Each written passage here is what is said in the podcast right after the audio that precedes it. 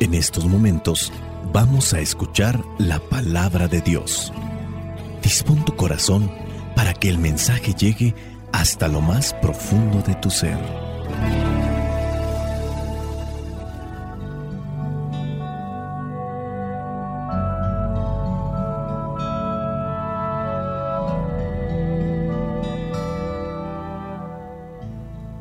El Evangelio que la iglesia nos presenta para el día de hoy corresponde a Mateo capítulo 9, versículos del 9 al 13. Dice así, Jesús se fue de allí y vio a un hombre llamado Mateo, que estaba sentado en el lugar donde cobraba los impuestos para Roma. Jesús le dijo, Sígueme. Entonces Mateo se levantó y lo siguió. Sucedió que Jesús estaba comiendo en la casa y muchos de los que cobraban impuestos para Roma y otra gente de mala fama llegaron y se sentaron también a la mesa junto con Jesús y sus discípulos. Al ver esto, los fariseos le preguntaron a los discípulos, ¿cómo es que su maestro come con cobradores de impuestos y pecadores? Jesús lo oyó y les dijo, los que están buenos y sanos no necesitan médico, sino los enfermos. Vayan y aprendan el significado de estas palabras. Lo que quiero es que sean compasivos y no que ofrezcan sacrificios, pues yo no he venido a llamar a los justos, sino a los pecadores. Palabra de Dios. Te alabamos, Señor. Señor Jesucristo, nuestro divino Salvador, gracias te damos por tu infinito amor. Te escuchamos en la palabra te recibimos y adoramos en la Eucaristía, te servimos en los hermanos.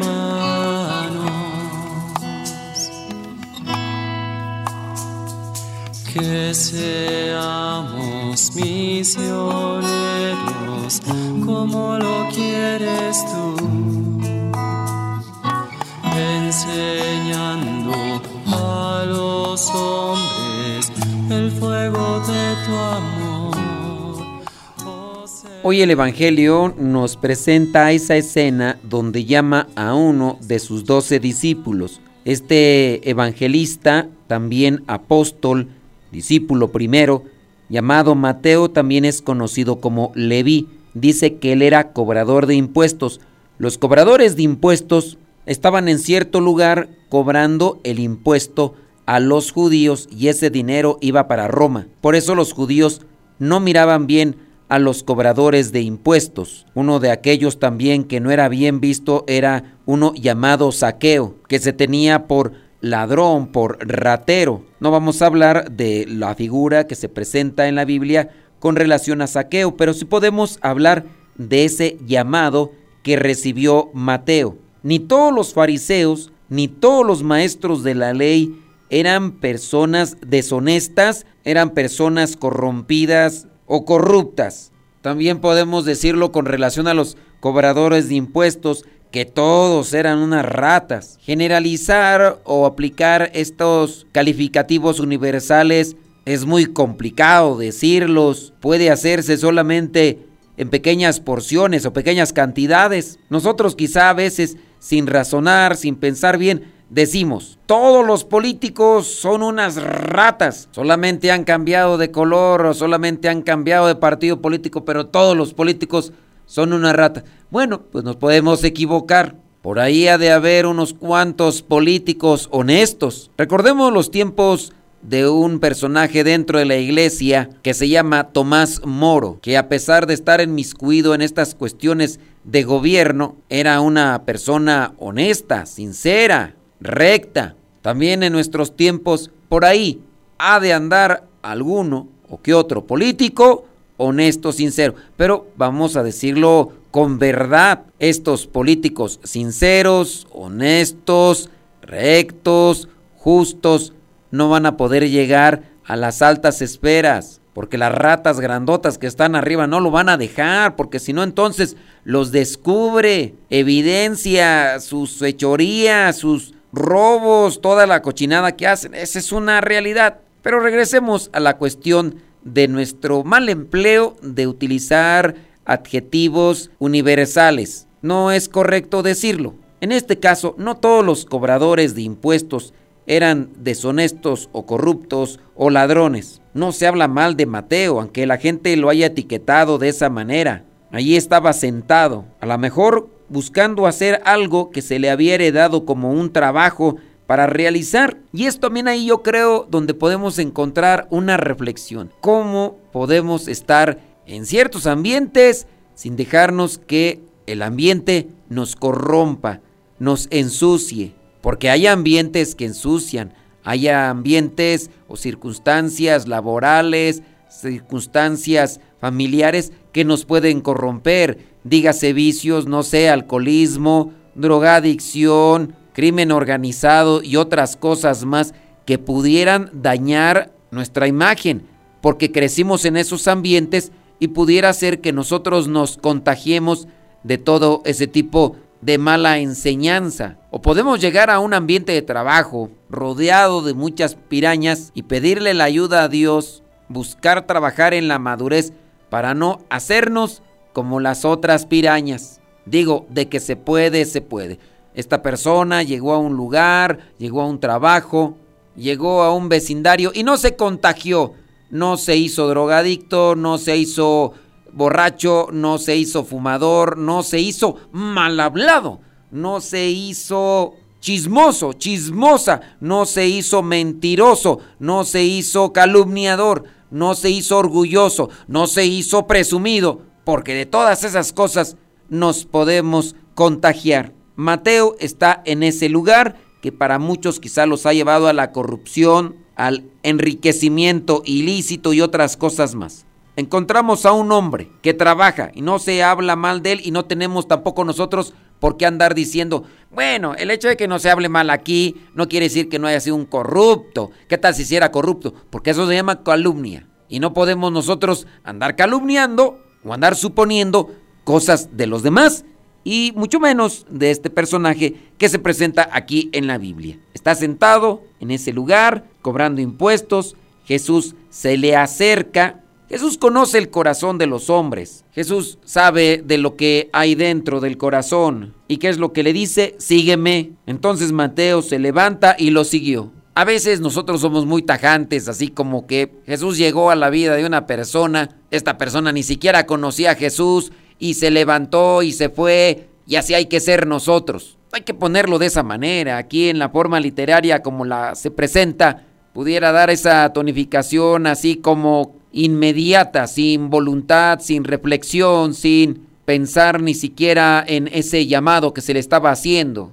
Es un pasaje muy corto en relación a lo que es este llamado. Los evangelistas no describen con detalle todo el acontecimiento, porque en realidad no es tan importante. Lo importante es aceptar el llamado, lo importante es mantenerse en el llamado, lo importante es hacer la voluntad de Dios. Pero cierto es que Jesús ya se encontraba anunciando el reino. Llama la atención, comienzan a pasarse la voz de este hombre que está anunciando cosas nuevas diferentes a las que otros están anunciando. Y también sí, trabaja la fe, hablando incluso de los primeros discípulos que fueron llamados por Jesús. Estos tampoco aceptaron eh, la invitación que les hacía de buenas a primeras. Alguien más les habló de Jesús. Recordemos que los primeros discípulos de Jesús fueron ellos discípulos primero de Juan el Bautista. Y Juan el Bautista les dice, he ahí el Cordero de Dios que quita el pecado del mundo. Después estos mismos dejan a Juan el Bautista, siguen a Jesús y les pregunta que a dónde van, que él no tiene dónde descansar la cabeza y la pasan con él. Y después estos mismos van e invitan a sus hermanos, que también al parecer eran discípulos de Juan el Bautista, pero no habían estado con Jesús. Estos al hacer la experiencia con Jesús, dan fe que lo que está diciendo corresponde al Mesías anunciado. Cuando Jesús hace el llamado a sus otros hermanos de estos primeros discípulos, también aceptan la invitación y así poco a poco se va pasando el mensaje de boca en boca. Como ahora nosotros también lo estamos haciendo, muchos de nosotros hemos conocido a Jesús gracias a que otra persona ha hecho experiencia con él y nos lo ha compartido. Hoy me toca a mí compartirlo a través de estos medios y yo espero que dentro de todas aquellas cosas que ya he compartido, tú también estés conociendo más al buen Dios, al Dios lleno de amor lleno de misericordia, lleno de comprensión, de amabilidad, de paz. Y haciendo la experiencia con Él, pues podemos compartirlo a los demás. Sígueme. Mateo se levanta y lo siguió. En este Evangelio Mateo no redacta que le ofreció una comida a Jesús. En otro Evangelio, en el de Marcos, sí menciona que Mateo ofreció una comida donde también llegaron otras personas, dice ahí, otros que cobraban impuestos, pues sin duda también compañeros de trabajo, en este caso de Leví o de Mateo. Y dice otra gente de mala fama. A veces esas etiquetas, cómo nos lastiman, cómo nos dañan. Dígase del caso cuando una persona levanta un falso, una calumnia y nos llaman como lo que no somos o nos adjudican algo que no hemos hecho y de ahí otras personas sin un detenimiento para razonar, para purificar sus palabras, comienzan a agarrarse de aquello que otros han inventado para calumniarnos, ofendernos en su caso y despreciarnos. Llegaron estas personas, dice, de mala fama, se sentaron ahí con Jesús a la mesa y sus discípulos. En tiempos de Jesús sentarse a la mesa tenía un significado profundo y simbólico que hoy lo debería tener también nosotros, pero quizá a lo mejor hemos perdido ese enfoque. No era solamente compartir la comida. Hoy muchas veces, ni siquiera a veces compartimos la comida. Nos podemos sentar a la mesa, cada quien con su celular o mirando una pantalla mirando una videoserie o mirando otras cosas o incluso con los mismos audífonos escuchando música y estamos ahí cara a cara, sentados, codo a codo, pero desconectados en el corazón. Sentarse a la mesa en los tiempos de Jesús era un acto social, cultural, cargado de un significado como por ejemplo comunión y amistad, también igualdad, reconciliación, honor respeto, también el sentido religioso. En la tradición judía las comidas compartidas tenían este significado que se consideraba una oportunidad para bendiciones y agradecimiento a Dios. Las comidas festivas, los banquetes eran ocasiones en las que se celebraba la presencia y la bondad de Dios. De esta forma podemos entender que cuando Jesús se sentaba a la mesa con otros, también podía haber una dimensión espiritual en la que se reconocía la presencia y la bendición de Dios en esa comunión. Hablando de estos sentidos de honor y respeto, sentarse a la mesa en tiempos de Jesús con alguien implicaba mostrar que se tenía respeto hacia esa persona, un mensaje de, aceptación, de, de amor, de dignidad hacia ellos. También encontramos esto que es igualdad, reconciliación. Al compartir una comida se establecía una relación de igualdad. Somos hijos de Dios y no tenemos por qué despreciarnos, humillarnos y hablar de esta comunión y amistad. También nosotros mismos en la actualidad, el sentarnos a la mesa con alguien, lo hacemos por esta relación de amistad, de comunión, de aceptación, de, respeto, de honor. Muchas veces hasta se dice, no, te invito a comer vamos a comer por ahí, ¿qué te parece? Y a veces no es tanto por la comida, sino el tiempo que vamos a pasar de frente, platicando y compartiendo las cosas. Jesús está ahí con ellos compartiendo la vida y compartiendo también un mensaje. No son los sanos los que necesitan de médico, responderá Jesús a aquellos que le están criticando porque está ahí sentado a la mesa. Jesús ha venido por los pecadores. Y todos, en alguna forma, en alguna manera, somos pecadores. Sentirnos puros, limpios, purificados inmaculados, solamente es un engaño de la soberbia, porque ciertamente dice la misma palabra de Dios que el hombre justo peca siete veces al día. Y hablar del hombre justo en la Biblia es también hablar de un hombre santo. Si así es el hombre justo, imagínate qué será de nosotros. Y si nos hemos estado esforzando y estamos caminando por un sendero de rectitud y de justicia, tendríamos nosotros que ser más comprensivos, más pacientes, más benevolentes para poder ayudar a los demás. Porque Dios no nos llama a ser jueces, nos llama a ser hermanos y los hermanos se ayudan.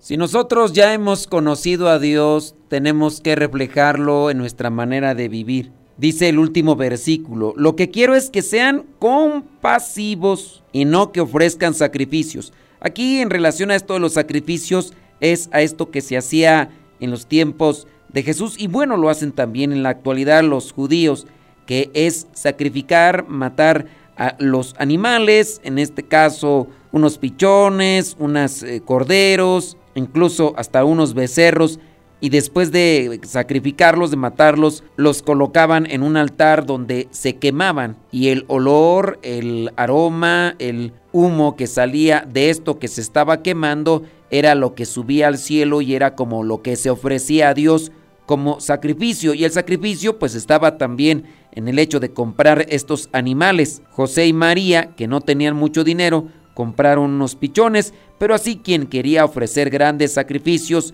podría comprar unos cabritos, corderos o incluso algún becerro. Jesús dice, ya basta de ese tipo de sacrificios, hay que mejor ser compasivos, misericordiosos. Eso es lo que quiere Dios de nosotros. Podríamos ir finalizando entonces con algunas ideas sobre este Evangelio y es primero la llamada y la respuesta inmediata. Jesús, Dios, nos habla, hay que darle una respuesta. También la misericordia de Jesús hacia los pecadores. Él es compasivo, se sienta con ellos a la mesa, les comparte de lo que lleva en su corazón, para también hacerles conocer quién es Dios en la vida de cada uno de nosotros. Hay otros que han conocido a Dios y lejos de ayudar a los que están quizá distanciados o alejados, se dedican a juzgarlos. Estamos hablando de los fariseos que están criticando a Jesús porque Jesús se ha acercado a aquellos que están lejos de los caminos de Dios, o por lo menos así los han etiquetado. Nosotros no hay que ser como esos fariseos que se dedican a juzgar o a criticar. Hay que ser como Jesús que se acerca para ayudar a los que se encuentran en un camino distante de las cosas de Dios. Y por último podríamos rescatar el llamado a la misión. Aquí lo que es este pasaje concluye cuando Jesús les dice a estos fariseos, a estos maestros de la ley, que aprendan lo que significa la misericordia de Dios. Jesús pues nos llama a seguir su ejemplo de compasión, de amor, de paciencia hacia los demás. Y estos demás son todos los que caminan a nuestro lado día con día. Llámese el esposo, la esposa, los hijos, los hermanos, especialmente aquellos que están alejados de Dios, aquellos que son a lo mejor nuestros vecinos, nuestros compañeros, aquellos que incluso están dentro de grupos o dentro de la iglesia, que muchas veces no saben los ritos dentro de la iglesia, no saben las oraciones y que cuando nosotros los vemos comenzamos a juzgarlos, a criticarlos más que ayudarlos. Que el Espíritu Santo nos ilumine para entender este Evangelio y para vivirlo. Espíritu Santo, fuente de luz, ilumínanos. Espíritu Santo, fuente de luz, llénanos de tu amor. La bendición de Dios Todopoderoso, Padre, Hijo y Espíritu Santo, descienda sobre cada uno de ustedes y los acompañe siempre. Soy el Padre Modesto Lule de los misioneros servidores de la palabra. Vayamos a vivir el Evangelio. Lámpara es tu palabra para mis pasos, luce mi sendero. lámparas tu palabra para mis pasos, luce mi sendero. Luz, tu palabra es la luz.